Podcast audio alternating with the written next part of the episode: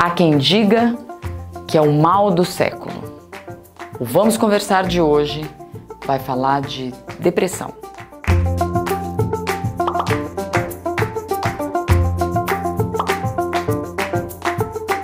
O assunto depressão vem sendo cada vez mais comum e vem aparecendo com cada vez mais força em qualquer conversa, em qualquer ocasião.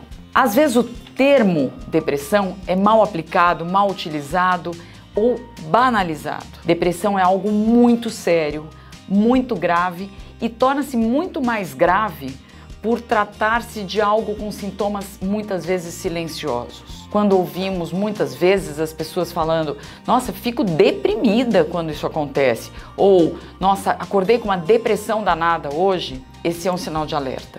Não da depressão, mas da banalização que isso pode ocasionar. Então é preciso cuidado. A depressão não pode entrar numa frase de uma forma irônica ou como uma brincadeira.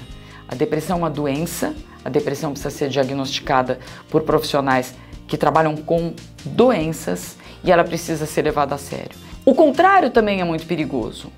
O deixar de falar ou o falar de forma errada também pode contagiar de forma equivocada e, e leviana.